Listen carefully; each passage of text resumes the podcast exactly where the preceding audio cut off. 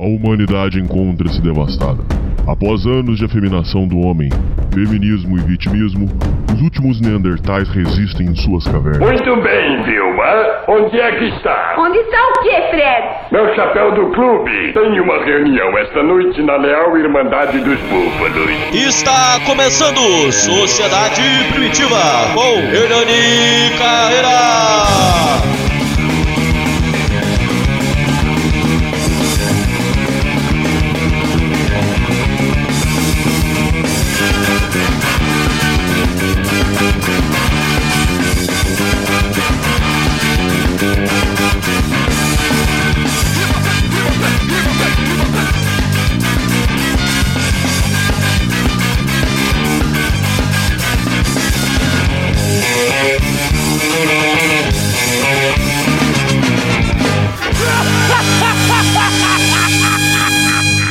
Salve, salve, confraria.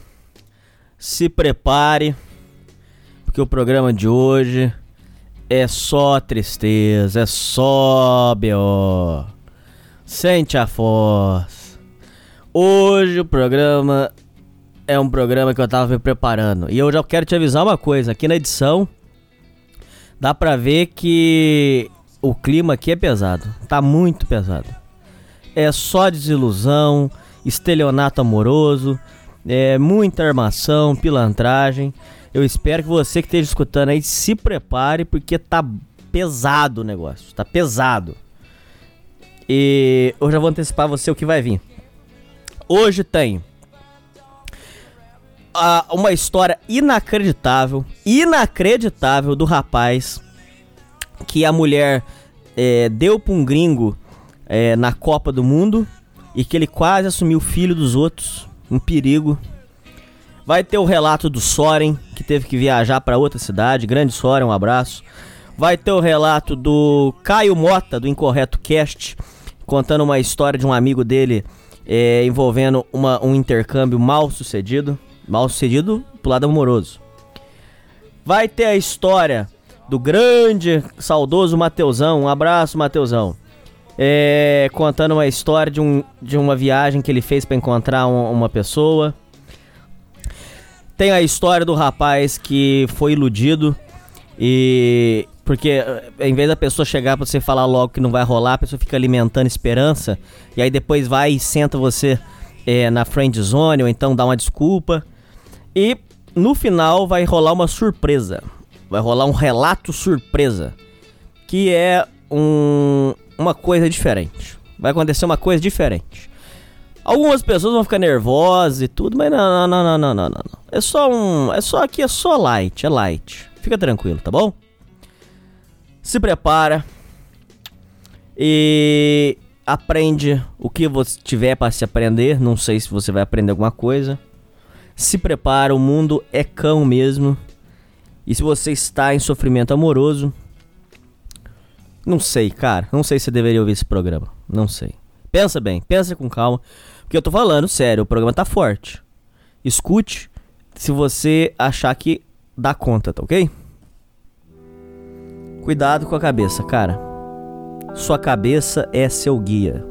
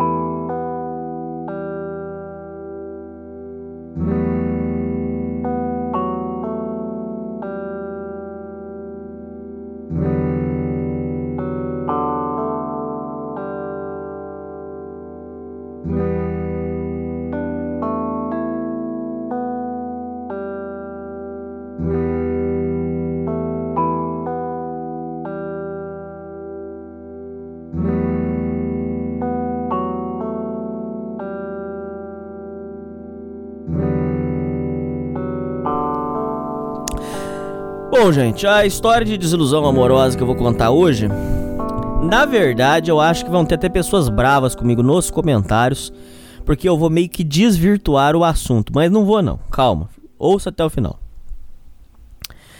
A história foi o seguinte: é, certa vez, quando eu tinha terminado com a minha primeira companheira, eu saí louco querendo comer geral.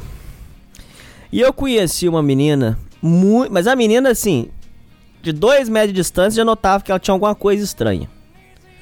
Porque ela era feia? Não. Ela não era feia nem bonita, normal. Mas ela tinha um corpo muito bonito. O corpo dela era muito, muito bonito. Ela tinha um rabão show. E aí eu encontrei essa menina num ponto. Só que ela era estranha, cara. Ai, Hernani, mas estranha como? Não sei explicar. Mas quando você, quando você ouvir a história, você vai me entender. Mas a princípio, assim, era extremamente quieta. Absurdamente. Muito reservada, demais, demais, demais, demais, demais. Sabe, você notava que tinha alguma coisa estranha. E eu, em um momento de sublimação, eu consegui puxar um chaveco nela no ponto de ônibus. E tô falando pra vocês, cara. Quando é pra me criticar, quando é pra fazer uma autocrítica, eu faço. Com humildade. E eu, inclusive, incentivo vocês a apontar o dedo também e falar. Mas nesse chaveco meu, foi um chaveco de primeira, foi de altíssima qualidade. Eu, eu estou de parabéns. Porque eu passei um chaveco nela de primeiríssima. E eu consegui, cara. A menina é dificílima, cara. Não falava nada, tal, quietona. E era um ponto de ônibus tarde da noite e eu consegui, cara. Consegui. E a menina pediu o meu número quando a gente já tinha embarcado no ônibus. Era ônibus de outra cidade e tal. Aí, rapaz. Ela. Nós começamos a conversar. Ela pegou, pediu meu número e tal. Começamos a conversar. E aí. É, eu comecei a entender que ela era uma menina que ela tinha algumas coisas diferentes, realmente. O que, que eram estas coisas diferentes? Ela é, não, ela não tinha amigos nenhum. Por exemplo, só pra você ter uma ideia, só vou explicar. É, ela não tinha amigos, não, não, zero amigos, zero pessoas. E isso para mulher geralmente é difícil, porque mulher é muito comunicativa e tal. Ela tinha zero, zero amigos. No Facebook dela, por exemplo, ela tinha acho que 13 amigos no Facebook. Que geralmente o Facebook de mulher é cheio de marmanjo dando em cima. O dela tinha 13. Porque ela não gostava mesmo. Ela não gostava de contato nenhum. E além disso, é, ela falou pra mim que ela nunca tinha se deitado com um homem na vida. A não ser uma vez. E eu vou explicar. Quando criança, ela não explica com detalhes, mas ela disse que ela foi abusada. Aí você, ouvinte, deve estar tá bravo agora dizendo assim: Ah, Ardani, mas existem muitas falsas acusações. No caso dela, ouvinte, eu acho que pode ser verdade, porque ela, você via que ela era traumatizada. Não tem como te explicar nem te provar. Mas na fala dela, tanto é prova, um, um fator que eu acho que prova que a história é real, é que ela não chegou com choradeira, assim, com, é, sabe, vitimista. Não, não. A gente começou a conversar, ela viu que eu tava dando em cima dela, óbvio, e ela pegou e meteu a real. Falou, ó. É, eu, não, eu, eu, só, eu só fico com mulher, eu tenho duas ex-companheiras, eu só fico com mulher porque é, eu, eu, eu, tomei um, um, um asco de homem porque eu fui abusado na infância. Então, assim, eu sou lésbica. E aí ela tentou depois, no futuro, é, se deitar com um cara. Só que ela falou assim que foi horrível e que ela ficou traumatizada. Aí, lógico, eu, como bom, todo bom brasileiro, não desisto nunca, continuei jogando ideia. E para ser justo aqui novamente, o meu chaveco foi de primeira categoria. Aí, cara, fui, fui, fui, fui amaciando a carne, fui amaciando a carne, e eu sempre dizia o seguinte: olha, esse cara que fez com você não sabia. Não, porque eu eu sei fazer, hein? Ele às vezes não sabia. E eu fui levando nessa conversa. E eu fui instigando ela. E eu sei que no final ela ficou curiosa. Ela falou assim: Não, mas você vai fazer diferente o quê? Eu falei: Ó, paga pra ver. Cara, pois bem, feito. Consegui, cara. Consegui com esse meu chaveco, amaciando a carne, comendo pelos cantos, pelas beiradas quem é mineiro sabe que nós, nós somos famosos por isso, por comer pelas beiradas. E mineiro come quieto também. É, é come quieto, assim, não no sentido sexual, é porque é uma frase antiga, vai pesquisar. Aí, cara, é mesmo porque mineiro não come, é, mineiro come quieto, mas quando dá faz maior escândalo. Tem essa frase. Cara, o que aconteceu? Escuta, ouvinte, consegui levar ela lá para o apartamento. E eu era dono de república nessa época. Arrumei um jeito de todo mundo vazar fora. Comprei uma pizza, comprei coca, tal, comemos, pá, fomos deitar começou ali uns beijos e tal. E aí agora eu vou contar uma coisa zoada, mas eu tinha cabelo comprido. Ela disse que isso favorecia, porque aí ela se sentia com, que tava com uma mulher na cama. E aí, cara, eu fui muito paciente, muito paciente. Fui devagar, de boa, muito carinhoso, sossegado. E aí, eu fiz uma coisa irresponsável. Você que está me escutando, não faça isso. Não faça. Porque uma hora você pega uma DST, você pega uma AIDS. Mas eu, com a mulher que eu tinha conhecido há uma semana, não, acho que demorou mais tempo eu levar ela pra cama. Acho que deve ter levado umas duas semanas eu levar ela pra cama. Não faço o que eu fiz. Porque isso é perigo, hein? Uma hora você pega uma doença aí, você pega um HPV, você vai pegar, vai, vai nascer um cogumelo na ponta da, do, da chapeleta lá do seu pau. Nasce um cogumelo, nasce uma crista de galo, aí você vai ter que ir pro hospital, queimar isso aí. Ó o perigo, ó a cagada. Aí quando chegar lá no hospital vai queimar, aí seu malandrão que tá me ouvindo deve pensar assim: É, mas tem anestesia, tem anestesia lá no hospital, amigão. Na hora que você chegar em casa com a cabeça do pau queimada, aí acabou a anestesia, você fica, fica urrando lá. Ai, mãe, mãe, compra de pirula, mãe. Então, ó, não faça o que eu vi, não faça. Mas eu, num momento irresponsável, falei assim: é, então já que você já, né, já tá aqui na cama e tal, você tá excitada e tal, fui e caí de boca nela. Caí de boca nela e dedei ela também. Aí eu fiz lá, né, toda o meu melhor repertório, caí de boca nela lá, fiz uma fiz todo o repertório e ela ela gozou algumas vezes e ela ficou satisfeita. Ela disse que foi uma delícia, mas eu não pude comer ela ainda, né? Mas eu fiquei feliz, cara. Eu fiquei feliz, cara. Eu fiquei feliz. Porque ela gozou. Isso eu coloquei no meu currículo. Tenho no meu currículo até hoje que eu consegui desvirar uma lésbica. Desvirar, modo de dizer. Ela continua lésbica até hoje. Ela tem companheira e tal. Aí, rapaz. Foi a primeira vez. Só caí de boca, não comi nada. Ela tinha é, medo, de, nojo de tocar no meu pau. Então, aí ficou assim. Dormimos. Foi legal, cara. Foi legal pra caralho. Não vou ser mentiroso. Eu não sou hipócrita. Foi legal pra caralho. Foi legal pra caralho, sim. Ela era muito gostosa, foi legal, foi maneiro. Me diverti. Aí, rapaz, depois teve o round 2, chamei ela lá em casa de novo, pá. Só caí de boca, ela não encostava de novo e tal. E eu com o pau na mão e nada e tal. Aí na terceira vez, eu falei pra ela assim: não, agora não tem como, né, ver? Só eu, só eu tinha fazendo um agrado, agora você tem que fazer um agrado também. Aí ela falou assim: ó, fala o seguinte: é, vai de uma forma que eu não percebo e, e injeta aí. Falei, pode deixar. Aí eu peguei, fomos na terceira vez. Eu todo delicado, todo, eu fui carinho. Cara, eu sou, eu faço autocrítica, mas nessa eu fui bem sim. Fui bem no chaveco, fui bem na conquista, fui bem na, na cama, fui bem em tudo. Essa foi uma que eu não tenho o que reclamar. Eu sou, eu fui foda. Eu, eu tenho direito de ser, eu tenho direito de ser realista. Aqui eu fui bem.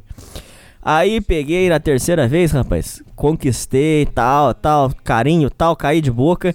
Foi, ela deu umas, algumas gozadas lá e tal. Ela dizia que eu mandava bem. Ela dizia que eu mandava bem. Apesar que isso. a gente sabe que pode ser mentira. Não, mas eu, eu, acho que era verdade, sim. Porque. Enfim, eu não vou ficar dando aula sexual aqui, não. Aí eu esperei ela dar uma bobeira, tal. E aí, na hora que ela tava relaxando, eu eu encapei o bichão e sentei, sentei o bambu. Preguei o bambu nela. E aí ela assustou no começo, mas depois ela foi achando bom, bom, bom, bom, bom, bom. E foi, foi, foi, foi, foi. Foi uma noite inteira e foi uma maravilha. E aí ela me disse, e aí eu não sei se eu devo acreditar ou não. Eu sei que ela realmente ela era lésbica porque ela tinha é, ex-companheiras, eu vi as fotos, eu vi tudo. Mas ela disse que eu fui o primeiro homem que fez ela gozar. E aí, cara, eu fiquei apaixonado por essa menina. E ela ficou apaixonada em mim. Bem apaixonados. E aí eu comecei a fazer planos e tal e tal. Só que aí, cara, a gente já tava apaixonado até aí. Só que aí veio a cagada agora. É... Lembra que eu falei pra vocês que ela era estranha? Eu achei que ela era estranha, sozinha. Ela não tem amigo nenhum, realmente, não é mentira. Ela é uma pessoa muito esquisita. Cara, só quem, quem acredita em coisa sobrenatural vai acreditar nisso. Que eu vou explicar agora. Tem pessoas, você aí, que você acredita em coisa sobrenatural, fantasma, essas coisas? Não tem pessoas que quando chega num ambiente todo mundo acha estranho, que parece que tem uma energia pesada, uma coisa carregada? Não tem gente que é assim? Se você acredita, eu acho que já deve ter visto pelo menos uma pessoa assim. Às vezes uma pessoa que é da macumba, que tá muito pesado. Não sei, cara. Não sei, não sei. Aqui não é, é programa de igreja, não. Mas é, isso existe. Eu notei que ela tinha uma coisa estranha, cara. Ela tinha uma coisa esquisita. E aí, é, depois da, dessa trepada, ela falou pra mim. Ela começou a dizer que ela era assim, estranha, porque ela tinha contatos frequentes com o demônio, com Satanás. Como que isso aconteceu? Teve uma época que ela morou no mato, a família dela, e ela disse que em certa noite é, apareceu um, um, vulto nos sonhos dela, nos sonhos, e pediu que era para eles se encontrarem. E aí ela disse que ela sentou na mesa com o próprio Gramunhão o próprio demônio. E que de lá pra cá, o demônio aparece nos sonhos dela para aconselhar e para acompanhar a vida dela. E que o demônio é, é, é, muito educado com ela, era muito gentil. Eu sou religioso e eu sou é, é muito preocupado com essas coisas. E o que que eu pensava na hora? Eu tava ouvindo e sorrindo, mas na minha cabeça eu tava assim: Meu Deus, sai daí agora, cara pelo amor de Deus, paga um táxi pra ela, enfia ela agora no táxi. E eu tava, aham, aham, aham. E na minha cabeça tava assim, pelo amor de Deus, pelo amor de Deus. Rapaz do céu, no outro dia cedinho ela vestiu a roupa dela e vazou pro trabalho dela. E eu já peguei meu número e já apaguei o número dela. E bloqueei ela no WhatsApp e bloqueei ela no Facebook. Não, tô mentindo. Primeiro ela pegou e começou a mandar mensagem e tal, se foi que, que ela adorou a noite e tal.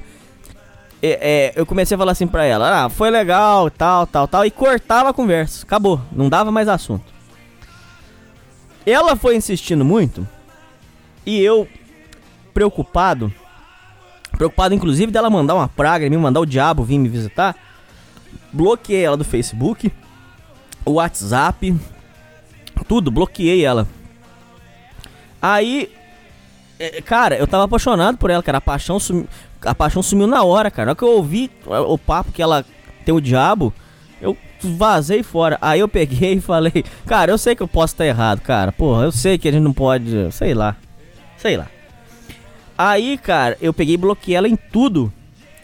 E aí ela, ela, um dia ela pegou e mandou uma mensagem SMS, que essa não tem como bloquear, falou assim: Hernani, é, eu tô apaixonada por você. Eu achei que você estivesse apaixonado por mim, apaixonado por mim. E eu quero saber o seguinte, por que que você me bloqueou das coisas? E eu peguei e falei, meti um miguezão pra ela. Na época, eu tava comendo uma. É, é, antes de conhecer ela, ela sabia disso, porque eu, eu, tinha falado. Que eu tinha comido uma, uma outra morena. Eu peguei. E ela conhece a morena. Eu peguei e falei assim, fulana, vamos colocar o apelido nela assim. É, diaba. Foi diaba eu tô namorando, eu comecei a namorar com a Morena. Então eu te bloqueei porque se a Morena saber que eu saí com você, ela vai ficar com ciúme. E aí o namoro já vai começar errado. Me desculpa. Aí a diaba pegou e falou assim: Ah, bom, eu acho. que não, ficou lógico, ela ficou triste, né? Mas falou assim: Ah, eu achei que você tinha ficado é, bravo comigo. Eu falei: Não, imagina, tá tudo certo. É, eu que te peço desculpa e agora tô namorando com a Morena. Beleza? Beleza. Cortei contato, cara. Desesperadamente, cara. E eu fiquei preocupado dela mandar o diabo atrás de mim, cara. Puta que pariu, cara. Que nervoso que deu. Ela contou, gente, que o diabo, os sonhos são com o diabo numa mesa e ela senta com o diabo e ela conversa e o diabo dá orientações para ela. Antes que as pessoas venham criticar, e com razão, não tô dizendo que vocês estão errados de criticar, não. É lógico, afastar da pessoa, não sei se era o procedimento certo. Até queria que o André Nogueira um dia me diga aí qual é o procedimento certo. Mas eu preferi não arriscar. Me desculpe, me desculpe, eu preferi não arriscar. Eu não sei o que, que, podia acontecer, bicho. E ela era estranha pra caceta, cara. Ela tinha alguma coisa mesmo ali enzicada. Sei lá. E eu fiquei cagado de medo de, de, dessa mulher. Mesmo eu, mesmo eu fui apaixonado por ela. Eu fui apaixonado. Mesmo assim, eu fiquei preocupado. Eu. com medo dela mandar o diabo atrás de mim. Imagina aí é, é, se eu brigo com ela, ela manda o diabo vir me destruir, sei lá. Apesar que, pra ser justo, cara, depois dela eu conheci minha ex-esposa. Então, na verdade, eu acho que ela mandou o diabo mesmo. E ela mandou o diabo com um garfo, com aquele tridente. com o tridente, o tridente ela enfiou em mim na bunda e saiu na boca. é isso aí, gente. Valeu.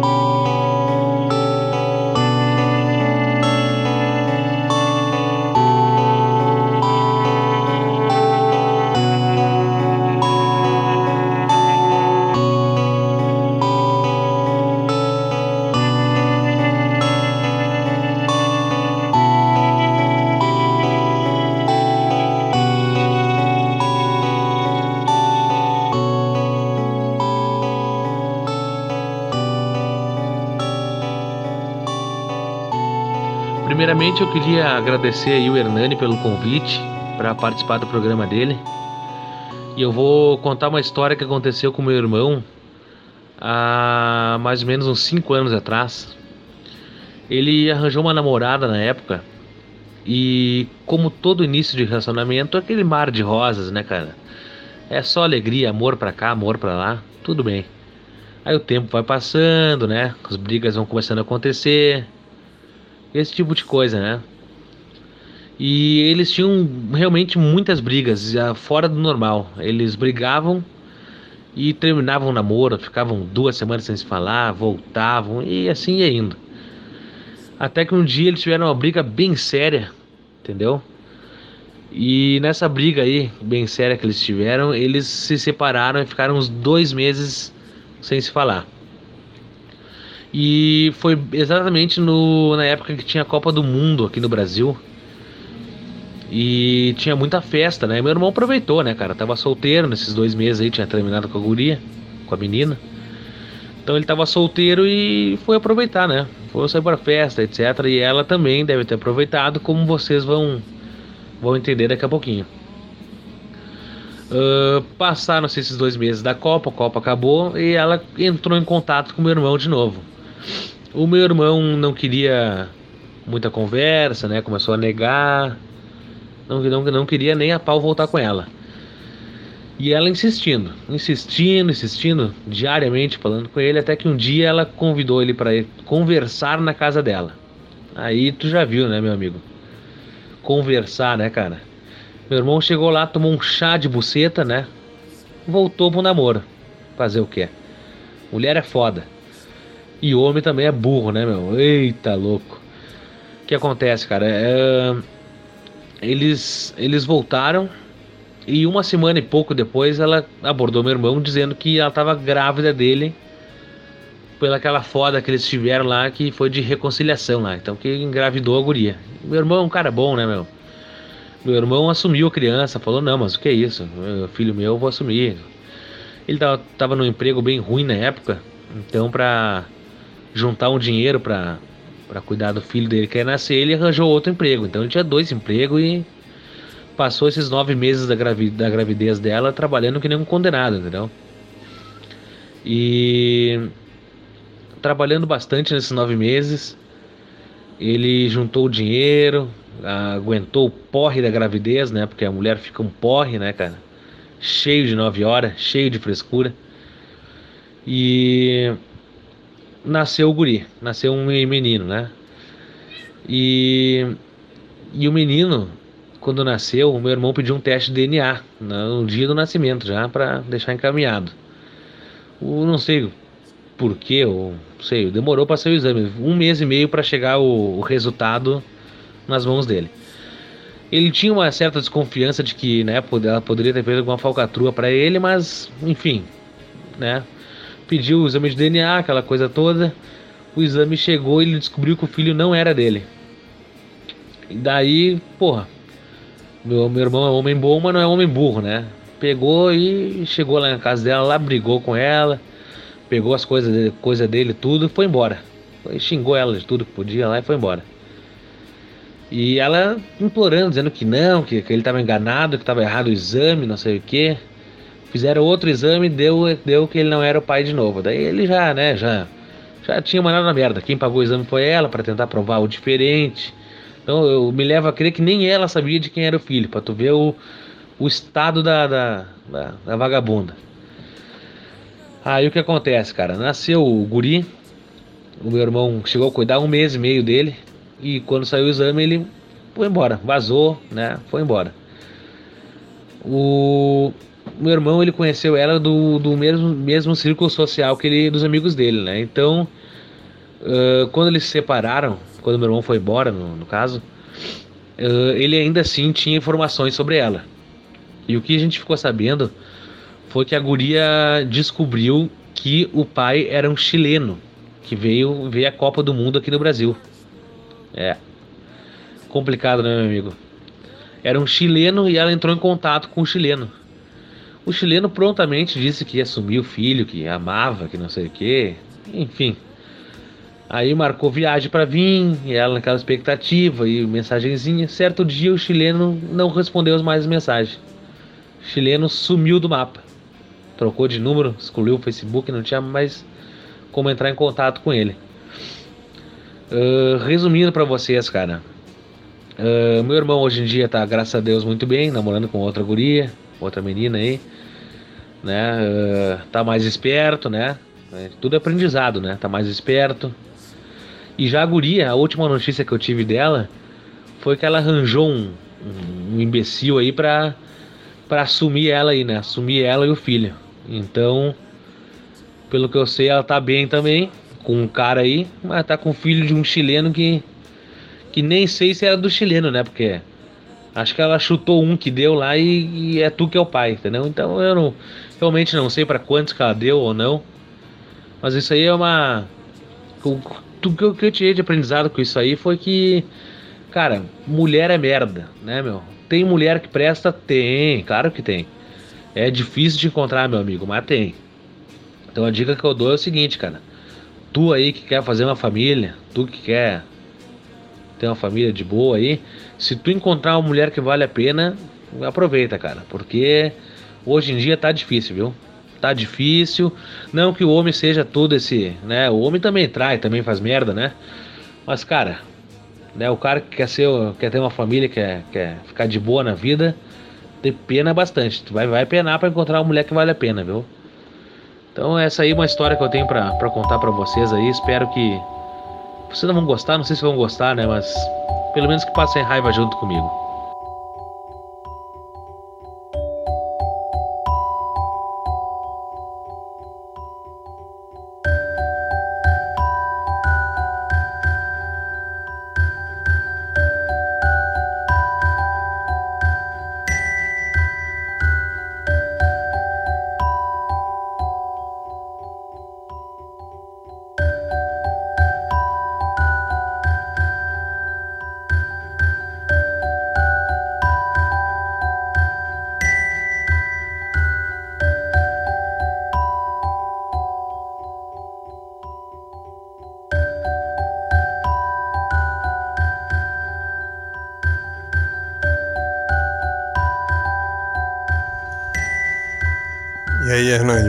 Cara? Cara, é o seguinte, então eu vou contar aqui minha, uma desilusão amorosa que eu tive, tá? Antes da minha grande desilusão amorosa de 2015. Mas essa aconteceu lá uns 10 anos atrás, tá?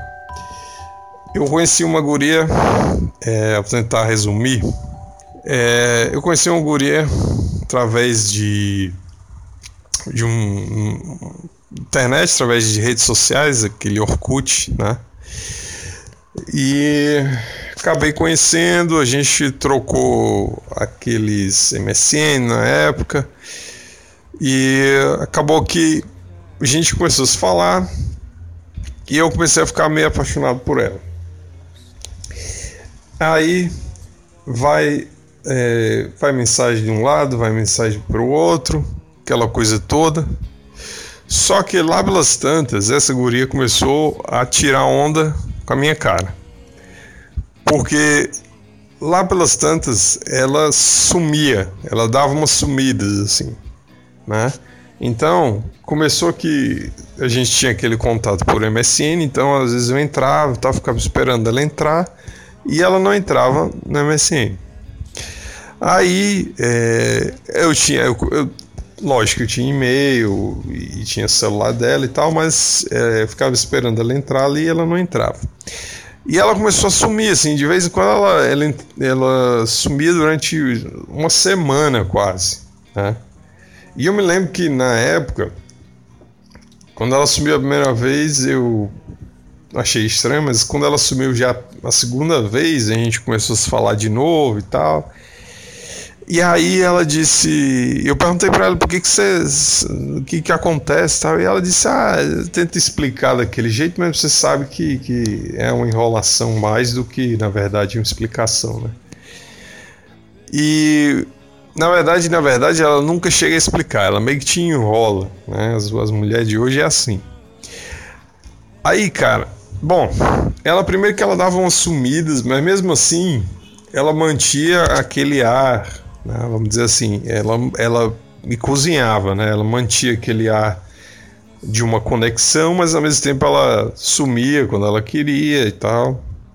Inclusive quando ela começou, a, ela sumiu assim pela terceira vez, eu mandei um, um, um e-mail para ela e perguntei assim o que está acontecendo tal e aí ela não me respondia durante dias cara mas tudo bem, isso foi um relacionamento à, à distância. Só que aí o que, que acontece?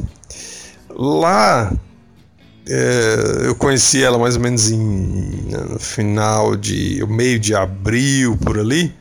Aí foi abril, maio, junho. Quando foi em junho, eu disse, cara, eu vou te visitar aí na tua cidade, que é São Paulo. Vou te visitar, vou, vou ir para aí, vou, vou, vou, te visitar, vou comprar uma passagem, vou, Vou de avião para te visitar aí. Imagina, olha só o negócio. Aí ela disse: Ah, legal, tal, não sei o que. Vamos, beleza. Eu já tava nessa época, eu, eu queria, mas eu tinha mó medo do mundo dela dar essas sumidas, né? E aí o que que acontece, cara? Ao mesmo tempo, né? Ela mantinha toda essa, vamos dizer assim, existia todo um, clima de que a gente estava se conhecendo, de que estava indo um negócio legal, sabe como é que é? O cara entra, manda mensagem, é, boa noite, aquela coisa, tudo o cara vai.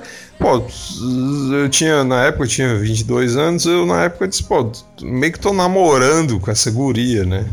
É, meio que tô namorando com ela, se sentia assim, apesar de estar tá longe, que é uma merda mas você sentia que, existia aquela conexão ali. Beleza, cara. Aí quando foi em julho, eu decidi visitá-la e eu fui. Quando foi lá, cheguei, primeiro dia foi tudo ok, encontrei com ela, no segundo dia a gente saiu também. Uh, quando foi lá pelo terceiro, quinto dia, eu fiquei duas semanas em São Paulo nesse, nessa, nessa época. Quando foi lá pelo terceiro, quinto dia, ela deu uma sumida lá, cara. Teve um dia lá que ela me deu uma, uma sumidinha, assim. E aí eu disse, pô, cara, como é que pode, né? A pessoa vem e tal, mas foi uma sumida assim de leve, né? Ela deu uma sumida e tal, mas aí eu mandei umas mensagens para ela, perguntei pô, tal, tu vim aqui te visitar e tal, tu, como é que tu some? Como assim, cara? A menina é totalmente maluca, né? Quer dizer, é uma pessoa completamente. E aí eu. Mas mesmo assim eu mantinha aquela coisa. Pô, a menina tava me enrolando mesmo. Ela tava me. me, me ela cozinhava mesmo o cara. E aí eu. Uh, bom, aí ela deu uma sumida de leve, mas logo em seguida ela voltou, apareceu, né? E a gente saiu, é, continuou saindo. E a segunda semana foi super bacana. A gente se viu muitas vezes e tal, aquela coisa toda. E aí, é... pronto, eu voltei. Quando eu voltei, eu já voltei assim. É, duas coisas. Me sentindo uma merda, porque eu tinha encontrado uma menina que eu tava achando que a gente tinha uma conexão. Inclusive, eu achava que toda essa coisa dela sumir, dela é, meio que dar, desaparecer e tal, era coisas assim, vamos dizer, faz, fazia parte, né? Ah, tudo bem, ela tá tentando, né? Ela teve um relacionamento grande antes, ela tá tentando se achar, aquela coisa toda. Isso faz parte, né? Vamos, vamos aceitar que isso faz parte, beleza. Aí, bom, isso faz parte de tentar entender a menina, aquela coisa toda. Bom, aí o que acontece, cara?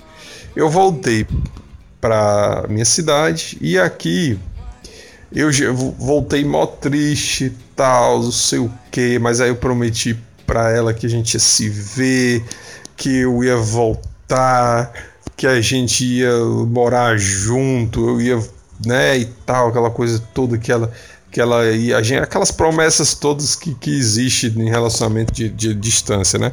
Aí eu prometi que, que eu ia visitar ela de novo no meio do, do, do, outro semestre, ela ia vir, e daí eu ia, no final do ano eu ia para lá de vez e morar lá, e, e coisa e tudo e tal, e coisa e tal, beleza.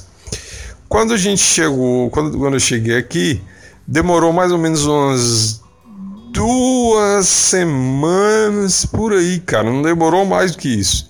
Eu, a gente um dia tava falando por telefone, falando, falando, falando, e aí um dia vai que a gente começa a discutir por um assunto que eu não me lembro mais nem o que que era mesmo, realmente faz muito tempo. Então a gente começou a discutir. E no meio e aí nessa discussão, ela pegou desligou o telefone na minha cara. E aí nessa no que ela desligou, eu corri pro computador e tentei é, mandar lá mensagem lá no, no, no, MSN e tal. E ela é, não, ela já me, tipo, me bloqueou na época e tal. Aí eu já mandei o, um e-mail depois para ela dizendo é, alguma coisa e tal. Pronto. Resultado: o que aconteceu? A menina ficou puta, porque na época a gente ela, a gente meio que discutiu, ela disse uma coisa, eu disse outra coisa, ela disse outra coisa e eu né, disse, disse um negócio tal, não foi xingando, mas eu disse uma coisa que ela ficou assim, meu Deus, não sei o que, e desligou o telefone. Pronto. Resultado, cara, essa menina ela sumiu, sumiu, literalmente sumiu. Ela parou de me bloqueou no negócio, não me respondia mensagem nenhuma, não respondia e-mail nenhum. Né? Eu, eu mandava altos e-mails enormes, passava é, meia hora escrevendo aquele e-mail enorme, cheio de, de, de coisa, falando, rasgando a maior seda do mundo. Rapaz, eu tô querendo ir pra aí, eu te amo, aquela coisa toda. E a menina, zero, cara, zero. Literalmente zero. E aí, o que, que aconteceu? Eu passei esses seis meses, vamos dizer assim, meio que ainda esperando. Eu ainda estava meio que passei seis meses da minha vida esperando ela me responder, meio que apaixonado pela menina, porque quando você se investe emocionalmente é difícil de você é, pular assim para é, desligar, né? O, o, sei lá, não é um, um interruptor. Então, assim, eu passei seis meses ainda esperando essa guria mandando e-mail. De vez em quando eu mandava algum e-mail, algum contato. Eu não me lembro se ela respondeu alguma coisa, mas eu acho que não. Se respondeu foi alguma coisa muito assim rápido de mensagem e tal. quando foi no final do ano, mesmo assim eu disse, cara, eu vou voltar é, para São, São Paulo. Quero voltar para lá, quero morar, tentar morar lá e tal, e eu vou tentar encontrar é, com ela lá. Né? Eu vou tentar encontrar. Eu vou, não vou, vou acreditar, vou, vou, vou, enfim, tal. E aí o que, que acontece? Eu passei seis meses, é lógico que aqui eu, eu, eu encontrei, tive uma, saí com uma outra garota, é, conheci outras garotas de São Paulo, inclusive através da internet, tal, mas isso é outra história. Mas eu, ao mesmo tempo, tá? É, essa garota especial, ela me chamava mais atenção na época, tá? Das outras eu conhecia, mas enfim, eu era apaixonado por ela, eu tava apaixonado pela, menina.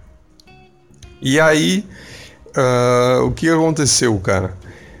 No final do ano, eu voltei para São Paulo porque eu tinha dito que eu ia morar em São Paulo, já tinha dito para ela já no meio do ano. E aí eu voltei, e quando eu voltei para lá, né, ou seja, eu, eu, fui lá duas vezes, fui em julho e voltei em dezembro para tentar morar. Quando eu voltei, tá? Eu fiquei na casa de, um, de uns parentes lá na época e eu disse, eu mandei e-mail para ela e mandei e-mail e mandei é, mensagem pro celular dela. E outra, cara, nesse tempo tinha aquela coisa do, do, celular que quando a gente mandava mensagem, aparecia que a pessoa tinha, tinha recebido, né? Então eu sabia que ela tinha recebido todas as mensagens que eu mandava. Eu mandava, eu sabia que ela tinha recebido, mas ela não me respondia.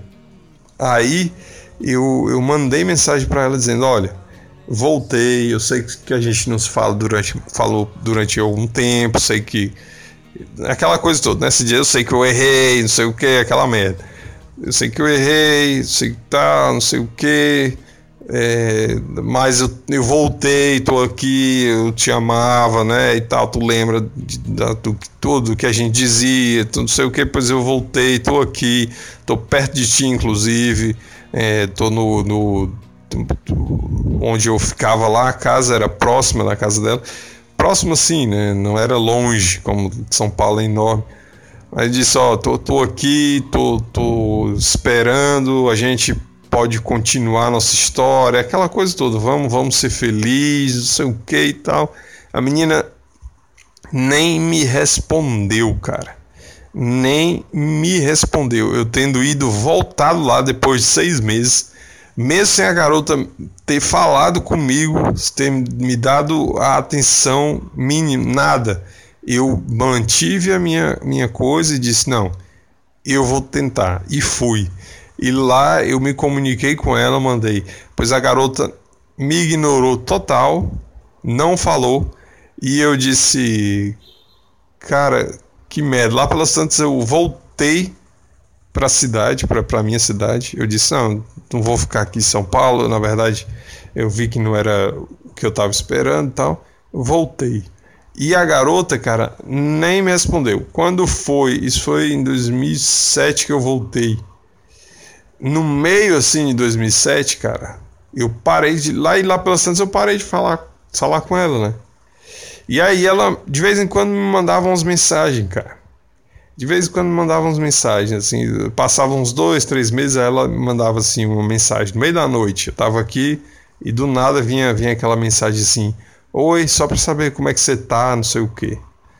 Aí eu, puta merda, cara. Aí você ainda, com resquícios ainda da, da memória da garota, você respondia tudo, ah, bem, tá. Ela novamente, depois que eu respondia, sumia de novo por vários sumia. Eu mandava mensagem logo em seguida tal. Nada, zero. Então, a garota que ficava o tempo todo zoando com a minha cara, cara. Literalmente, é o tempo todo. Ela aparecia e você respondia, ela sumia durante não sei quanto tempo. E aí, inclusive, eu acho que nesse ano eu mandei e-mail para ela falando: Cara, o que tu tá fazendo? Tu é maluca, não sei o que tal, não sei o que. Para com isso, não me manda mais eh, mensagens tu não quer tal, não sei o que. Pronto. E aí meio que, que, que é, desisti da garota. Só que ela ressurgiu aí na minha vida ainda é, quase um ano depois, tá? Em 2008, no final do ano, a gente ainda se falou. Aí peguei a MSN dela de novo, ela me desbloqueou, a gente prometeu se ver de novo, aquela coisa toda, mas logo morreu em seguida, porque também chega uma, uma época que você se desgasta com a pessoa mesmo, cara, mesmo que ela. Mesmo essa, essa coisa dela de ficar tentando, você já não aguenta mais, tá? Essa coisa de, de ficar enrolando. Na hora que ela já diz assim, é, sei o que, você, ah, que sabe uma coisa, mas para, para com isso, entendeu? E aí, enfim, aí quando foi em 2009 eu já, enfim, parei, desconversei e nunca mais. Diz ela que depois, tá, eu, eu peguei o contato dela de novo em 2015, depois de ter acabado meu, o outro grande relacionamento, meu grande relacionamento. Eu falei com essa garota e ela disse que lembrava de mim, que gostava de mim. Imagina, cara. Imagina aí. É, quer dizer, aí você vai, só que agora é ela casada com o filho de um cara, né? Mas aí quando eu disse que estava só e tal, ela começou a jogar os vídeos, ó, eu lembro de você, eu gostava de você, não sei o que. Imagina, cara, de novo, a zoeira. É uma pessoa completamente maluca, né, não? E ainda é casada e com filho do cara dizendo para mim que, que gostava de mim, que não devia nunca ter feito aquelas coisas e tal. Puta merda, cara. Imagina aí a merda. Olha, olha a cabeça da fulana. É isso, cara. Antes é, da minha grande desilusão amorosa, houve essa outra aí, que é o número 2, né? Durante muito tempo foi uma, uma loucura na minha vida enfim. E é isso, vou ficando por aqui. Valeu, até mais, grande Hernani. Valeu, abraço.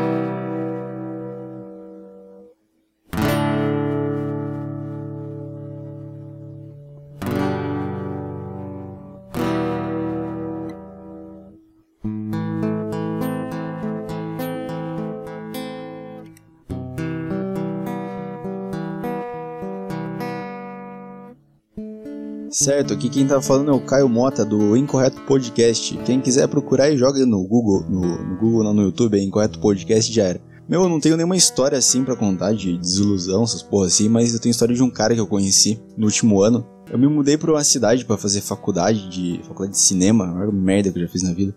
Aí eu tava morando em República, eu conheci esse cara, ele, ele tava na mesma República que eu. E a gente começou a trocar uma ideia, ele começou a falar da, da história da vida dele. A, a história que eu vou contar é a história desse cara ele estudava nessa mesma cidade, ele fazia uma faculdade de direito lá, e ele namorava uma guria que era muito gostosa, cara. Ela era. Ele, ele mostrou foto dela pra mim. Ela, cara, era muito gostosa. Uma loira muito gostosa. E ela fazia a mesma faculdade que ele e tal. Era uma garota muito bem de vida. Ela era bem rica, assim. E o pai dela.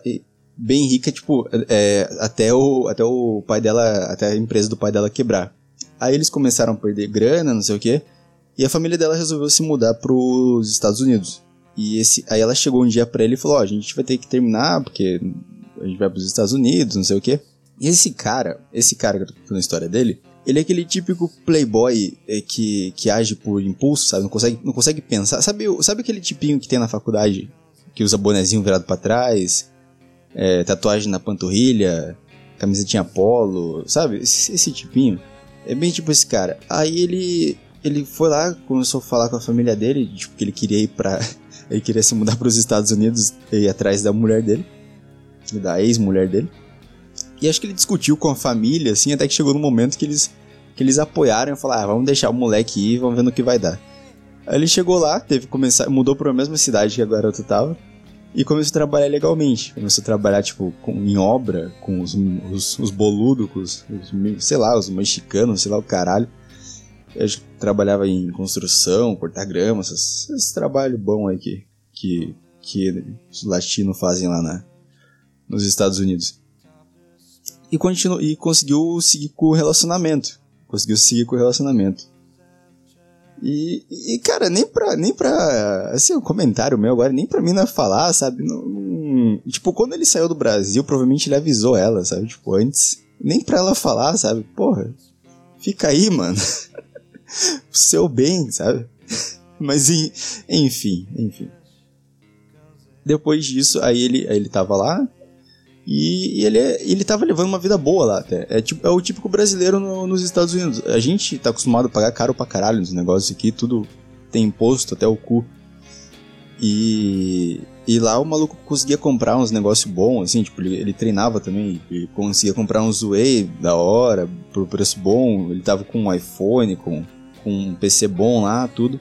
E eu acho que, não sei quanto tempo ele ficou lá, não sei quantos meses ele ficou lá, eu sei que ele teve uma briga com algum parente dela, com algum, algum alguém lá da casa dessa menina, dessa, dessa namorada dele.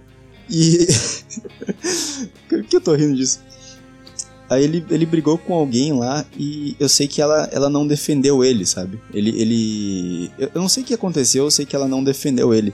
E o cara ficou na merda, porque ele tava, ele tava lá justamente por causa disso, por causa dela, cara. Ilegal no país. Aí ele ligou pro, ele ligou pro pai dele para pedir conselho e o, e o pai dele. O, como, como foi? É, o pai dele falou assim: Meu, olha, você tá nos Estados Unidos, cara. A sua, a sua mulher aí, ela, ela não vai querer ficar com você. Você é um padrão brasileiro, cara. Você é um. Você é um Zé Ninguém do Brasil, cara. Ela vai. Ela tá nos Estados Unidos, cara. Ela vai querer dar pros caras do, do time de futebol americano, sabe? Quer dar pro, pros negão que joga no time de futebol americano, pros caras loiros de olho azul, tá ligado? Não pra você um playboyzinho brasileiro. Só que o foda foi que o cara falou isso quando o maluco já tava lá, tá ligado? ai, ai. Aí o cara teve que. Aí o cara voltou pro Brasil, largou a, a garota lá, teve que voltar pro Brasil e ter uma vidinha voltar a ter uma vidinha medíocre aqui no, no, no Brasil, uma vidinha de universitário. Que é muito pior, quem aí é universitário e mora longe de casa, sabe? a vidinha de universitário no Brasil é muito pior que uma vida de, de uma vida ilegal nos Estados Unidos. Isso é o mais próximo que eu tenho de uma, de uma história de, de desilusão ou alguma merda de tipo, assim, de... Eu, só, eu só achei foda da... O cara, imagina, você vai pros Estados Unidos atrás da, da guria, assim, e ela... Se ela não falou... Eu não sei, cara, se ela não falou nada também, às vezes ela, ela queria que ele fosse, não sei... Mas, pô, tipo, de discutir assim, está longe de casa, cara. Eu fico pensando nessa merda. Enfim, o cara deve estar tá muito fudido. O cara tava fudido quando ele tava falando comigo, ele tava, ele tava, tava numa bad, assim, numa depressão, numa. O cara tava mal pra caralho. Mas, enfim. Eu não falo mais que esse cara deve estar, tá, deve tá se fudendo aí pelo mundo. É isso aí. Valeu, Hernani.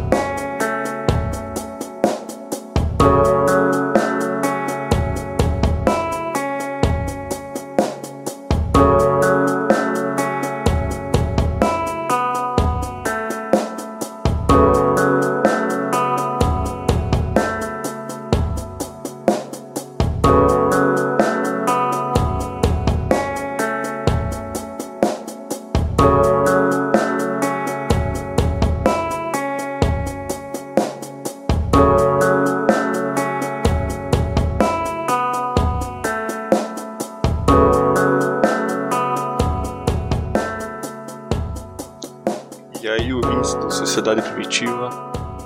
Eu tô gravando um áudio aqui a pedido do meu caríssimo Hernani Carreira. Cara, como é difícil gravar.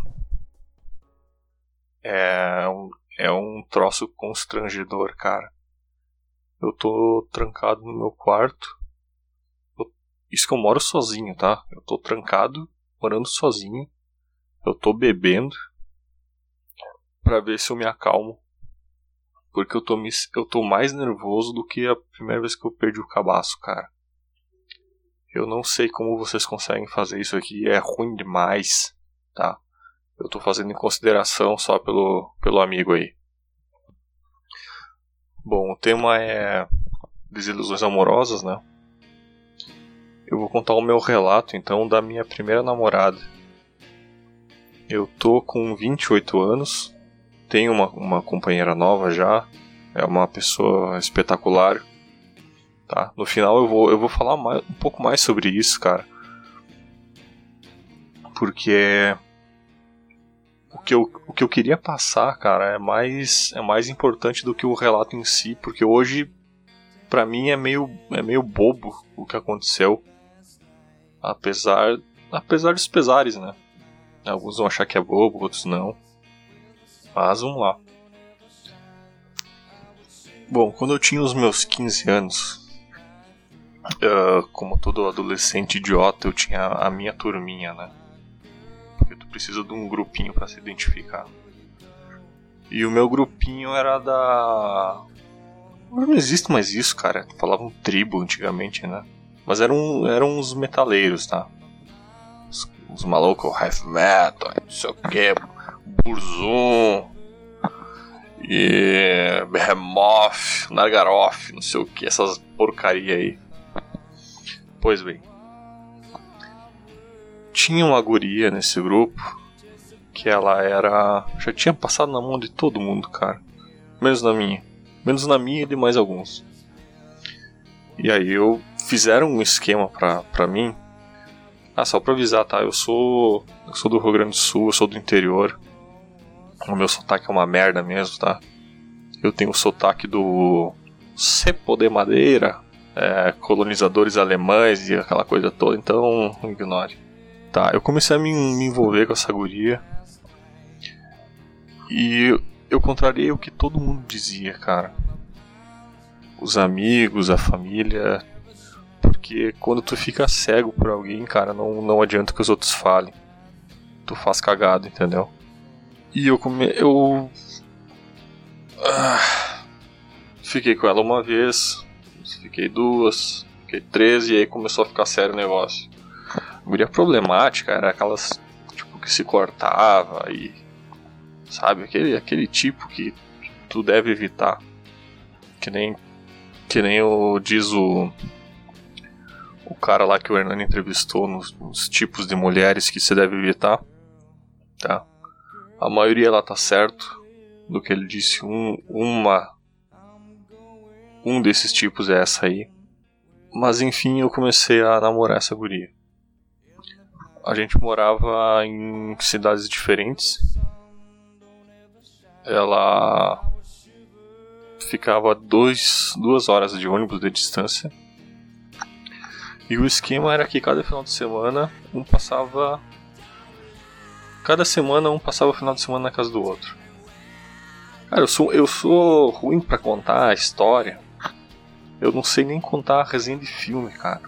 Eu sou o cara mais mais patético para falar, cara. Por isso que eu não gosto de falar, tá? Eu tô fazendo em consideração do Hernani, tá? O seu Hernani. O senhor aí quando tiver seus 10 mil inscritos mensais, 10 mil ouvintes mensais, o senhor lembre do sacrifício que os os ouvintes raízes fizeram por ti, tá? Pois bem. Eu vou, eu vou pular muita coisa porque ficaria extenso demais, porque esse namoro durou 5 anos. Eu tenho medo, cara, de alguém que eu conheço ouvir o que eu tô falando aqui. Eu sou muito paranoico com esse negócio de falar coisas minhas na internet. Eu evito ao máximo tudo, cara. Foto, áudio, tudo, cara. Mas foda-se também. Deixa eu dar um gole aqui na minha Deixa eu ver aqui. A minha província. Premium Lager. Esse negócio de monster aí, isso aí é coisa de boiola. Tá? Quer ficar sarado, o bumbum guloso. Aqui é cerveja e foda-se. Aí, cara. Começou um terror psicológico. A partir do momento em que ela decidiu fazer faculdade. Eu sou. Eu sou do interior, como eu já, já devo ter dito. Ela também era. E ela queria fazer faculdade no centro do estado. Teria que se mudar, tudo mais, né? Ficar longe de todo mundo. E eu fiquei. Eu fiquei numa paranoia, cara, porque sabe como é que é esse negócio de namoro à distância não dá certo, cara. A não sei que. Uh, vocês. Tô falando pra, pra casal, né? A não ser que seja um casal muito maduro, cara. Se for ali 20 anos para baixo, por aí, tá na, na, Tá na flor do tesão, cara, não, não rola. Isso aí de namoro à distância não, não tem. Aí eu fiquei na, naquela paranoia e eu perguntava para ela se ela queria continuar com aquilo. Se. Se ela não preferia terminar e a gente continuar sendo amigo e ela focar nos estudos e tal. E ela ficava chorando, chorava pra caralho e fazia terror psicológico, disse que não, precisava de mim e tal, que só eu tava do lado dela. Um detalhe é que nesses, nesses anos de, de namoro, é. Uma coisa ruim que aconteceu, cara, é que era só eu e ela, entendeu? Não tinha mais espaço pra. Para outras pessoas, vamos dizer assim. E isso é. isso é complicado porque é complicado porque depois que termina tu fica sem chão, cara. Eu vou falar isso mais pra frente depois. Bom, eu lembro que quando ela decidiu começar a fazer cursinho para passar na, na, na, Universidade Federal, eu ia algumas vezes para lá, para onde ela estava e ficava uns tempos com ela. Porque ela dizia que estava muito deprimida, que não tinha amigos e. e do interior, cara, é um. É mais complicado porque cidade média para grande assusta um pouco, sabe? É muito esquisito. E aí eu ia para fazer companhia para ela. Ficar ao lado dando apoio e. É, fazendo companhia, enfim. Passou um tempo, cara, e ela passou no nessa faculdade aí. Eu lembro que ela passou Cara, passou com a nota mínima em estatística. Era um troço assim. absurdo. Qualquer mendigo passaria nisso aí. E ela conseguiu passar com a nota mínima. Eu lembro até hoje que eu fui. Na época a gente não tinha internet, porque ela tava morando de favor numa, na casa de uma amiga dela.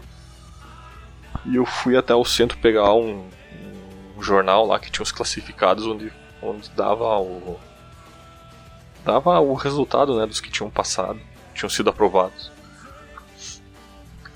Aí voltei correndo pra lá pra mostrar pra ela e ficou faceira e.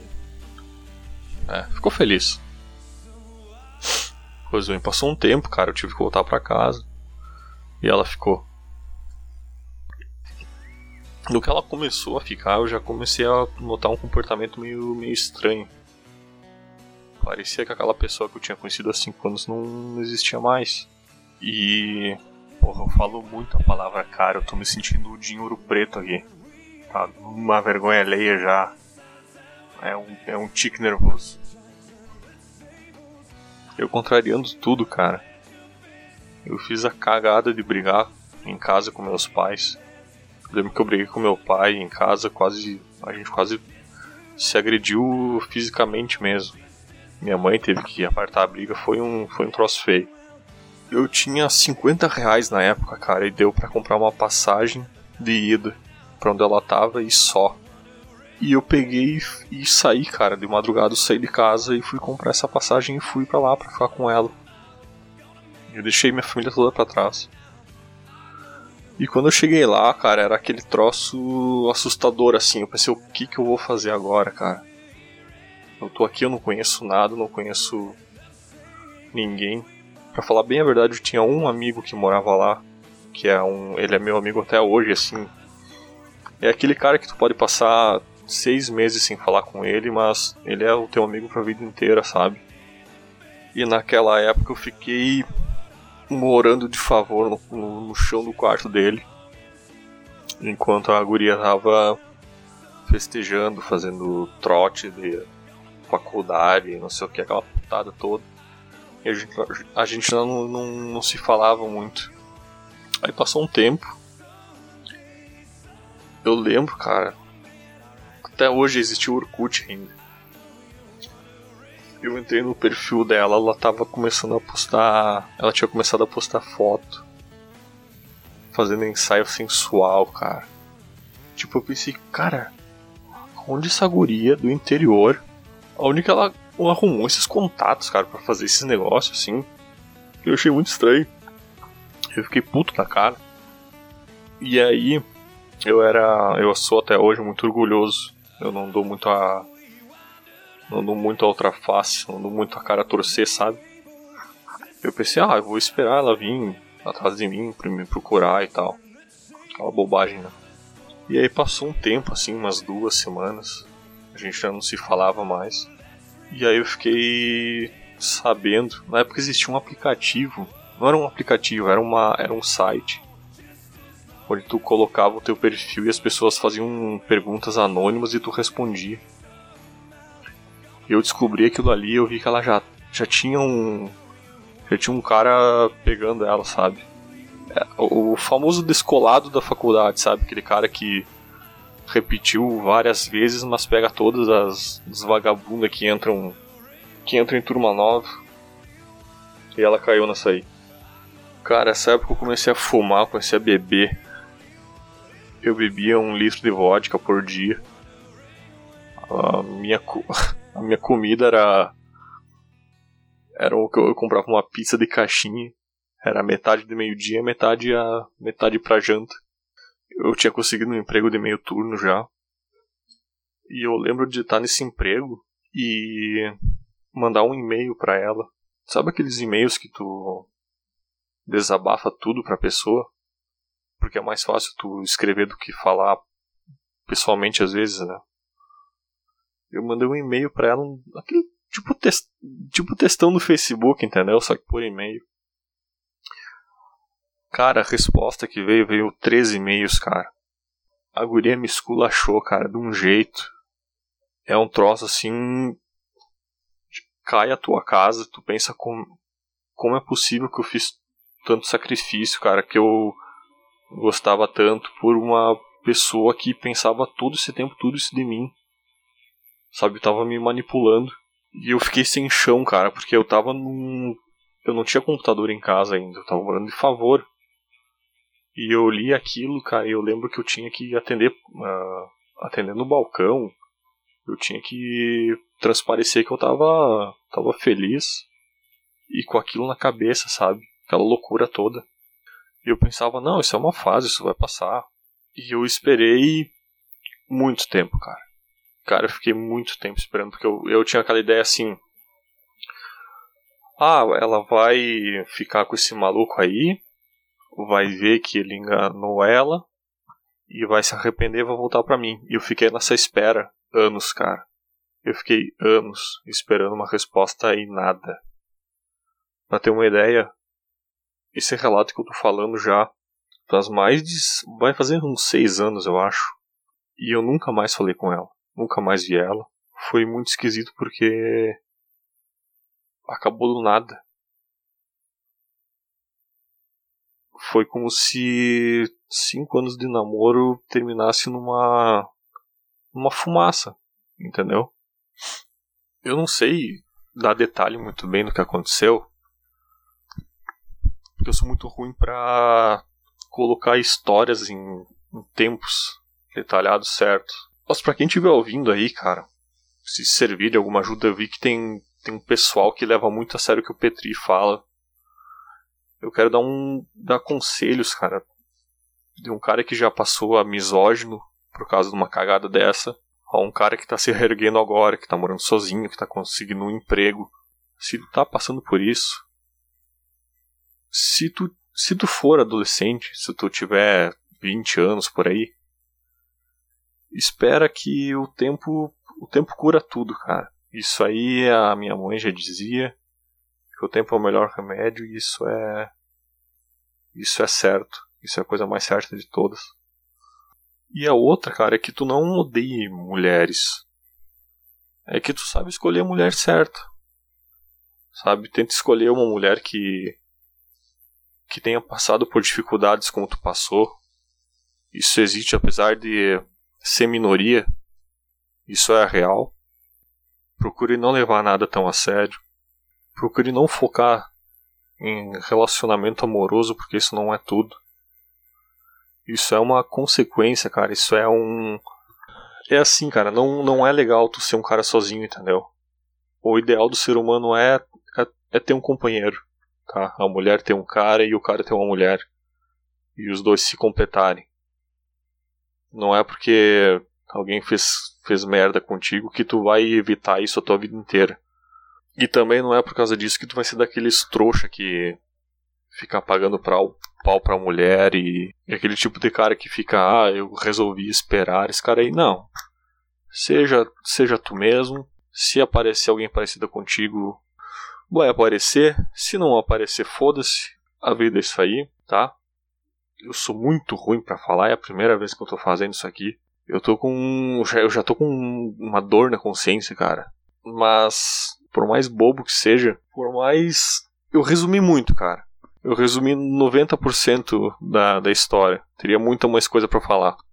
Mas como o, o, o, tempo não me é permitido, fica, fica esse pouquinho aí pra vocês, tá? Tô bêbado também já. Vai se foder. Eu agora vou, vou ali mijar. Vou beber. Vou ouvir aqui uma, um bom sertanejo raiz. Tá? Música de homem de verdade. As putaria que vocês escutam aí, metalzinho, o quê? Tá? Isso aí. Valeu.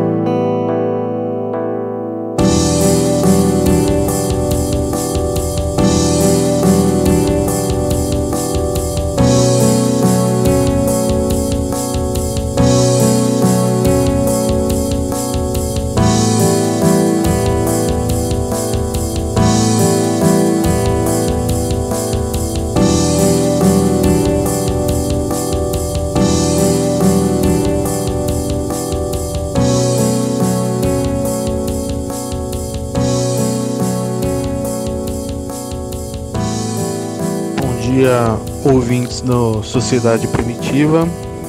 É, hoje eu vou contar uma história que é sobre desilusão amorosa, mas a história ela vai muito além do que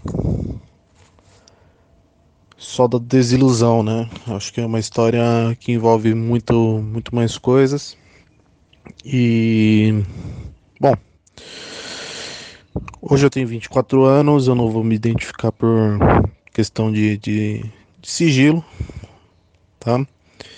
É, quem quiser depois pode contactar o Hernani e a gente troca uma ideia melhor. Mas a minha história é a seguinte: é... em 2014 eu trabalhava numa grande empresa, até 2014, né? E fui mandado embora. E fiquei um pouco mais de dois anos é, desempregado, numa vida de merda. E nesse período eu desenvolvi a depressão. Então eu mal saía de casa, mal me relacionava com as pessoas. E. E aí no, no, fim do ano passado, né, mais ou menos em setembro, na verdade em agosto, é, eu comecei a fazer minha segunda graduação de faculdade. E pouco tempo depois eu consegui um trabalho e só que eu fazia graduação no período da manhã, para trabalhar eu teria que mudar minha horário do curso para noite. Quando eu fui para noite, eu vi uma, uma moça que aos meus olhos era, era muito bonita e tal, só que como eu tinha sérios problemas de depressão e autoestima, eu olhei aquela pessoa e imediatamente vem aquele pensamento de que não, é, nunca vou conseguir falar com essa pessoa, né? E é bem complicado, mas quem, quem aí nunca teve esse tipo de pensamento de ver uma, uma moça da hora, bonita e, e achar que não tinha chance nenhuma só de olhar, sem nunca ter falado. Mas enfim, devido a esses meus problemas, eu, eu mal troquei ideia com essa pessoa.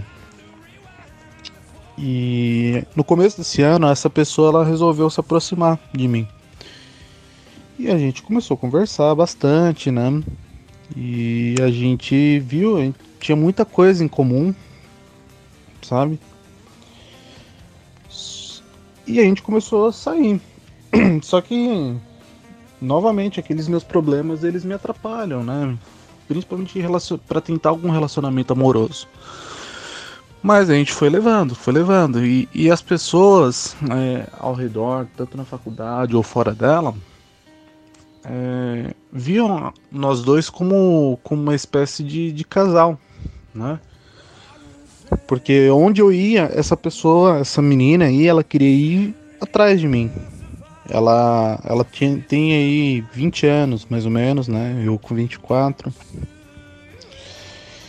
E nisso a gente continua saindo, né? Só que o, o, o idiota aqui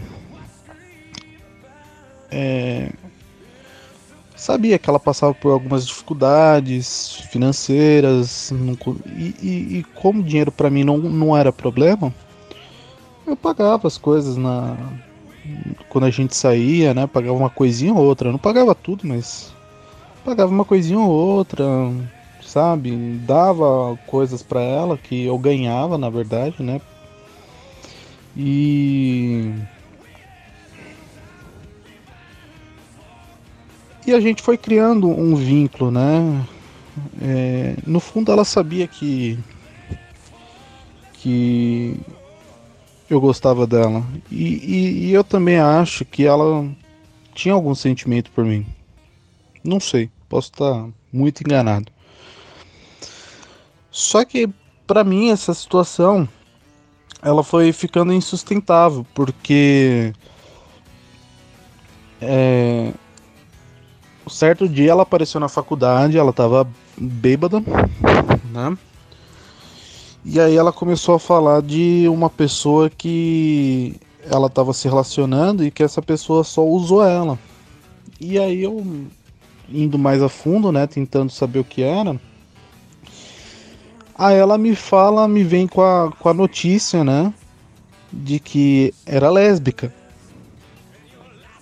E a gente conversou sobre isso e eu falei para ela que se a pessoa realmente gostasse dela, essa pessoa ela não não iria magoar ela, né? E foi, foi, mais ou menos nesse sentido a conversa.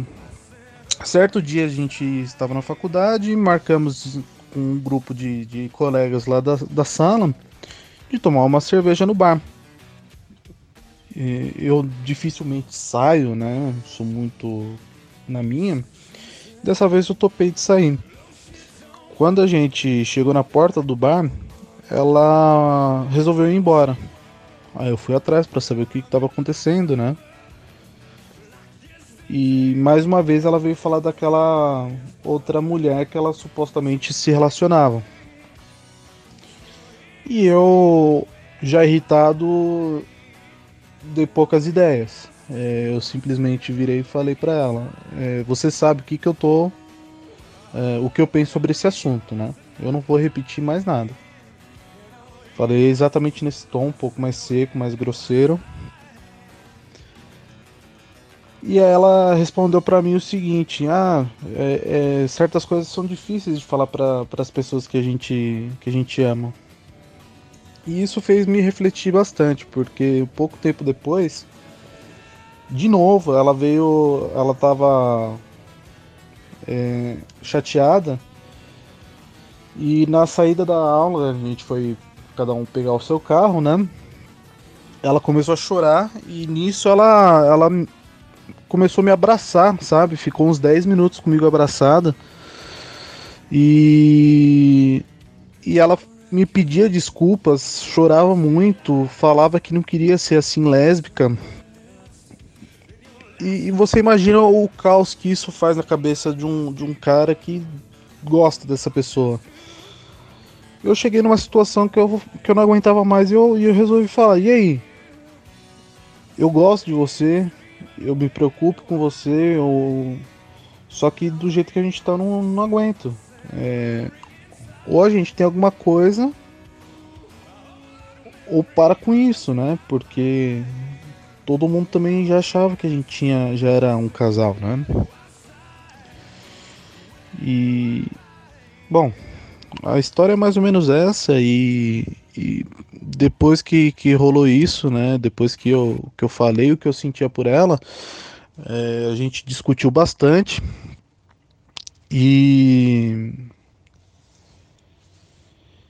e ela resolveu ela entrou num conflito com ela mesma de sentimentos que dava para ver que ela não sabe o que ela o que ela sente né? Só que ela começou a agir como uma mulher uma menina mimada que é escrota porque ela começou a, a me ignorar ela começou a, a ela me bloqueou, né, nas redes sociais. Só que ao mesmo tempo que ela cortou as relações comigo depois de eu ter falado o que eu sentia por ela, ela, ela me bloqueou, só que ela dentro quando ela me via, ela fazia questão de me provocar. Então ela tentava dar em cima de outras mulheres na minha frente, coisa que não acontecia antes, né? Ela fazia de tudo para tentar me atingir. E, e isso aí me, me, chateou demais e me afetou em, não só em um dos. Não, não me afetou só na faculdade, não me afetou só emocionalmente, isso me afetou no meu trabalho, que hoje eu, eu perdi meu trabalho, né? E eu cheguei a um ponto que, para dar um ponto final nisso aí, a gente acabou discutindo e, e aí eu estourei e, e, dentro da faculdade, na frente de todo mundo, me, me fazendo. É, ela foi a filha da puta da história, mas eu fiquei parecendo como o errado, tá ligado? Eu, eu fiquei. Graças a esses politicamente correto, idiota, esse tipo de coisa, eu, eu me passei como errado, como o machista da história perdendo minha razão. E depois de toda essa história aí que eu contei, eu voltei a ter depressão e consultei um profissional, né, um médico, estou fazendo terapia com um psicólogo, passei no psiquiatra, estou tomando medicação para controlar ansiedade e depressão. E é uma das coisas que ficaram depois dessa situação toda, né? Eu, eu só, só queria deixar também um recado para para minha história aí que é um sentimento que eu tenho que, cara, eu odeio esse, esse mundo que a gente vive, essa geração escrota que é, a pessoa prefere se assumir como gay, sendo que não é, para estar numa moda, entrar numa no aceitável, sei lá. É uma situação que é bem confusa, mas acho que muita gente também deve passar por uma situação como essa de ver pessoas se rendendo a essas politicamente correto, políticas de esquerda, gay isso, gay aquilo e enfim. É uma coisa que, que eu também gostaria de acrescentar aí. É, eu não vou dar conselho para ninguém sobre isso, sobre relação, porque já deu para ver que é as minhas relações são uma bosta. Mas a única coisa que eu digo para vocês é não não cometam o mesmo erro que eu cometi de tentar agradar ao máximo, tentar ser bonzinho ao máximo. Porque a mulher é isso aí, cara. A mulher ela ela só sabe usar você, só sabe usar e quando você quer algo em troca, ela ainda acha, acha ruim. Então, é, é isso aí. É, espero que vocês tenham gostado aí. E dão uma força aí pro, pro Hernani e o Sociedade Primitiva. Abraço aí para todo mundo.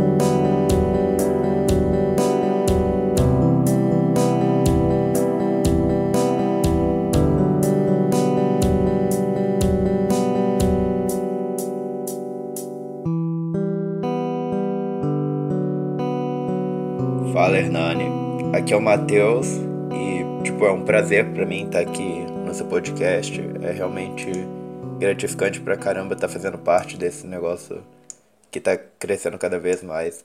Então, valeu mesmo. E como pedido, eu vou contar a minha história, né, cara? Um, eu vou tentar simplificar o máximo possível pra, pra não tomar tanto tempo. Então, é.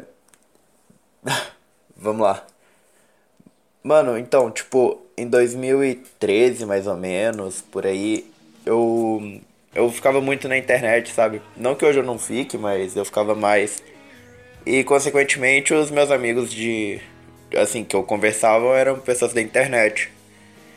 Então, cara, eu acabei conhecendo uma garota por lá, a gente ficou conversando mais do que deveria e meio que um, Cara, é muito patético isso, mas a gente começou a namorar virtualmente, tá ligado? E ela era de São Paulo e eu sou de Minas. Então a gente trocava ideia e tal, daí uh, começou uns planos de dela vir pra cá ou de eu ir pra lá, enfim. É, essas coisas de namoro de internet. O cara fala como se namoro de internet fosse uma coisa normal, tá ligado? Então, daí. É. Um, sei lá, deu uns quatro meses de namoro e eu tava. Sei lá, tava muito animado. E. É porque, tipo, eu, eu sou meio feio, burro e pobre. Então, pra mim, arrumar uma namorada ou qualquer coisa assim é, é uma tarefa muito difícil, tá ligado? E é, ela era bonita e me dava moral, então pensei, pô, que da hora, vou, vou tentar investir e ir pra lá e, sabe, uh, ter alguma coisa diferente daquela vida de jogar videogame e conversar com gente na internet. Daí, é, eu, eu fui pra lá. Aliás, eu fazia inglês numa escola aqui perto. E uma vez eles falaram sobre uma excursão para São Paulo. E, tipo, eu fiquei muito feliz porque eu pensei, pô, agora, agora é a chance. E essa excursão ia lá pro, pro Hop Harry, que é um parque lá de Campinas. Nem é bem São Paulo. Daí, é. um, cara, é difícil falar pro microfone, meu Deus. Uh, tá, daí eu implorei pro meu pai, e tipo, como eu já disse antes, uh, que, eu, que eu sou feio, burro e pobre, o pobre tá, tá um pouco mais aí, tá ligado? Não que eu seja bonito e inteligente, mas eu sou mais pobre do que bonito e inteligente. Até porque se eu fosse rico, seria fácil ser bonito e inteligente. Mas enfim. Uh, eu fiquei implorando muito pro, pro meu pai, tipo, era, eu acho que eram uns 3 mil reais que iria gastar pra, com hotel, com tudo. Cara, eu não lembro direito, uns 2 mil foi. E dava pra parcelar, então meu pai ficou pagando um tempo e eu acabei indo. E a mina, tipo, dizia: Ah, a gente vai se ver lá, vai ser muito da hora. É. uh, ela chegou a dizer que ia chupar o meu pau atrás da montanha russa, daí eu fiquei, porra.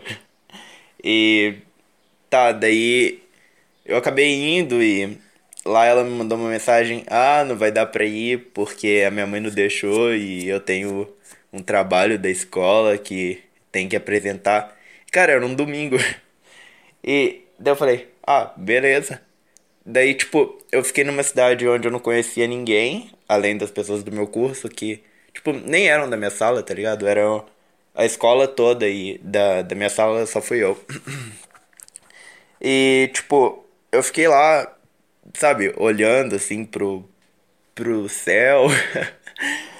uh, sei lá, cara, eu tava muito deslocado e os brinquedos não me divertiam, até porque tinha uma fila enorme para ir em cada brinquedo eu acabei indo só em dois. Isso porque a humanidade se reproduz feito coelhos. Mas, mas enfim. É, Cara, foi, foi a pior. A pior coisa que já aconteceu na minha vida, sabe? Tipo, sei lá, foi quando eu, eu percebi mesmo que eu tava sozinho nessa. E quando eu voltei pra casa, eu acabei bloqueando ela de tudo, porque eu fiquei muito puto. Uh, eu, eu não vou negar que eu pensei em. Não, não, isso, isso dá problema. Mas, mas enfim, cara. Uh, esse foi o meu relato. Eu deixei de ganhar um tanto de coisa para poder fazer essa viagem. Tomei no cu lá. Cara, é, eu não tô sabendo me expressar aqui porque eu tô com muita vergonha de ficar falando pro microfone. Mas. Enfim. É. Fui pra lá, tomei no cu. Voltei. E cara, eu lembro de ter pedido desculpa pro meu pai por ter feito ele gastar esse dinheiro. E ninguém sabia que eu ia encontrar uma menina de internet, porque eu me sentia muito patético pensando em dizer isso. Daí eu disse, ah, eu só quero conhecer o parque mesmo.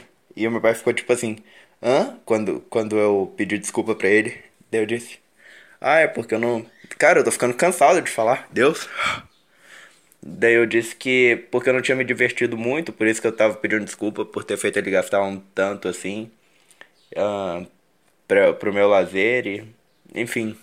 Cara, tem uma das coisas que eu me arrependo muito. Porém, me serviu de lição, porque né, a gente pode ver agora que não é uma ou outra mulher que é assim, são todas. Um, pelo menos eu aprendi isso pequena e nunca mais pretendo cair numa dessas. Falou, cara.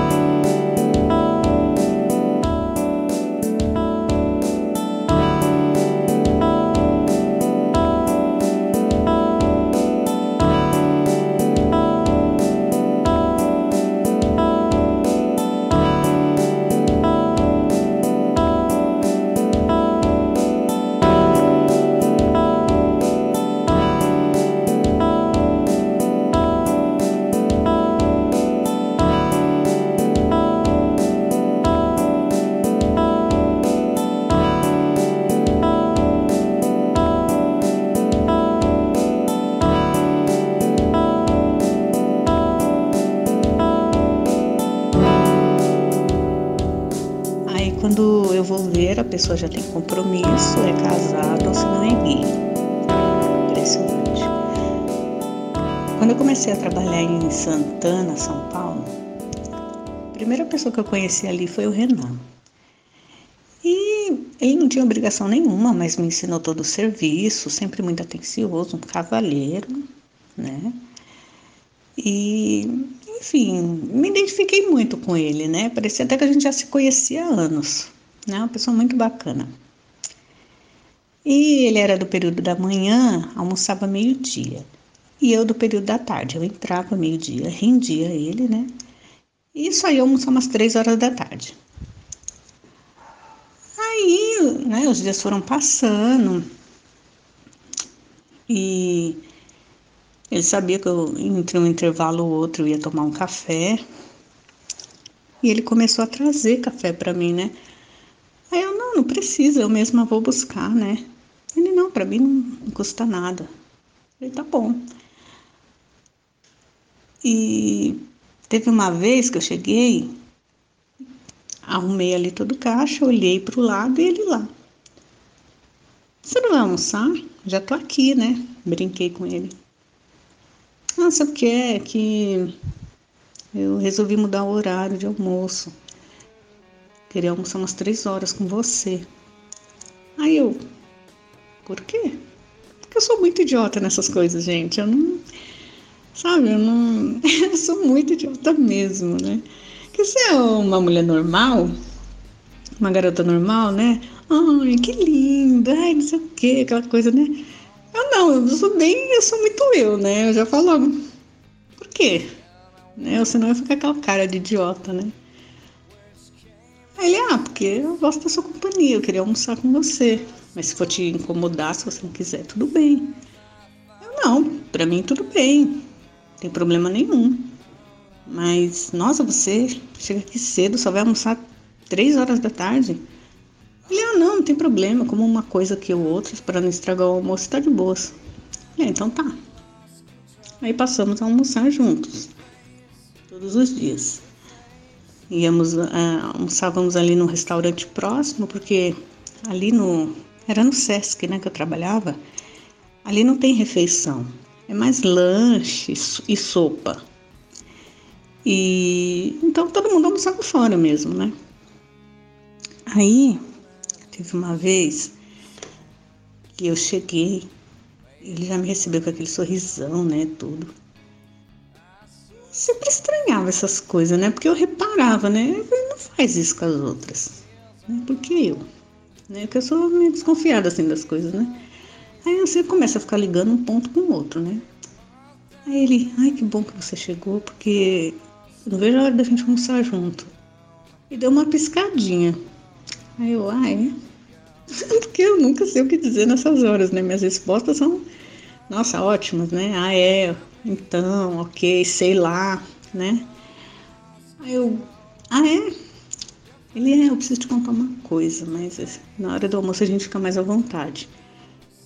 Aí tá bom, tudo bem. Aí, né, entrei tudo. Aí fiquei pensando, o que, que será que ele quer, né? Dizer. Lá vai eu com os pontos tudo de novo, né?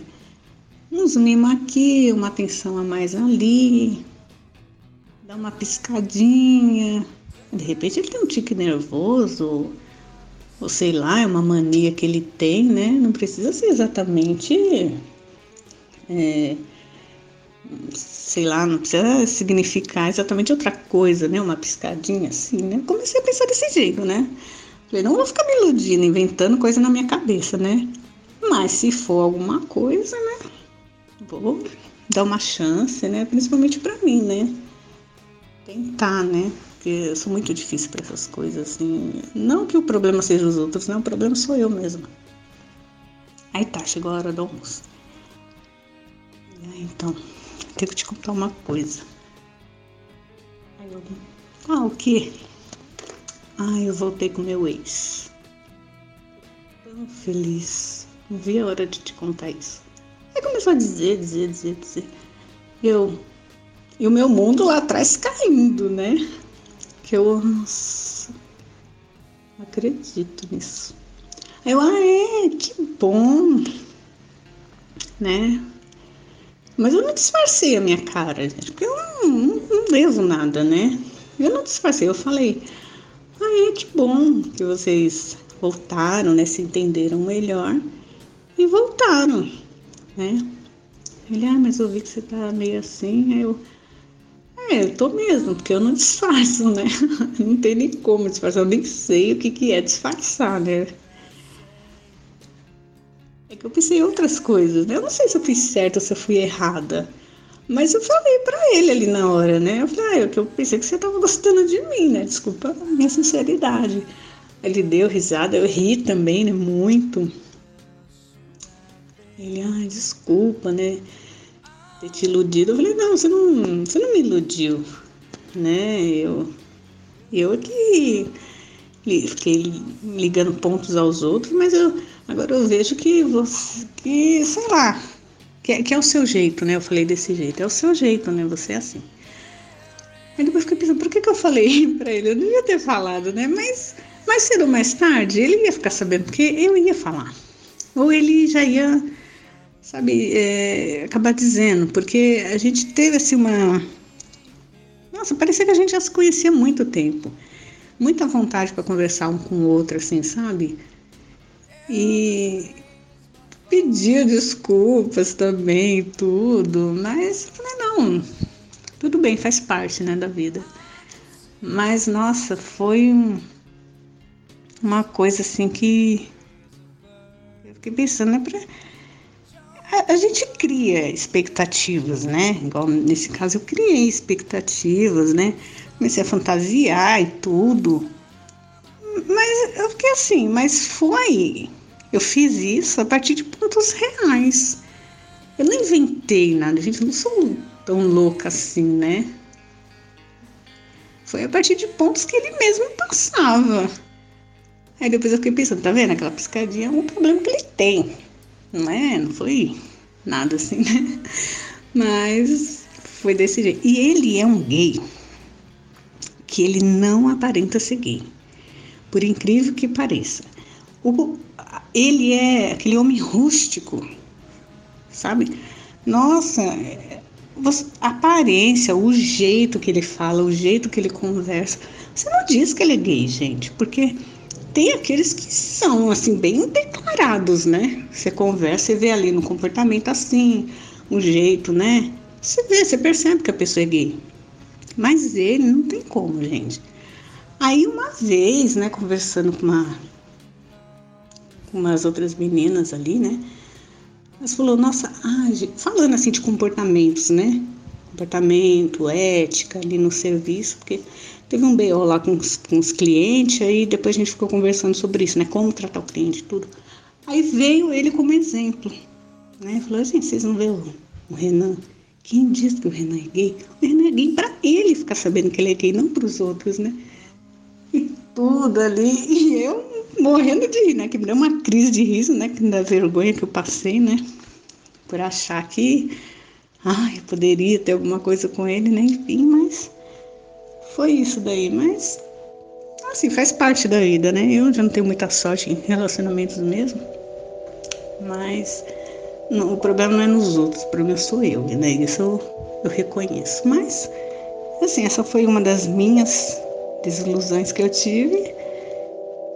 Fizeram parte aí da vida.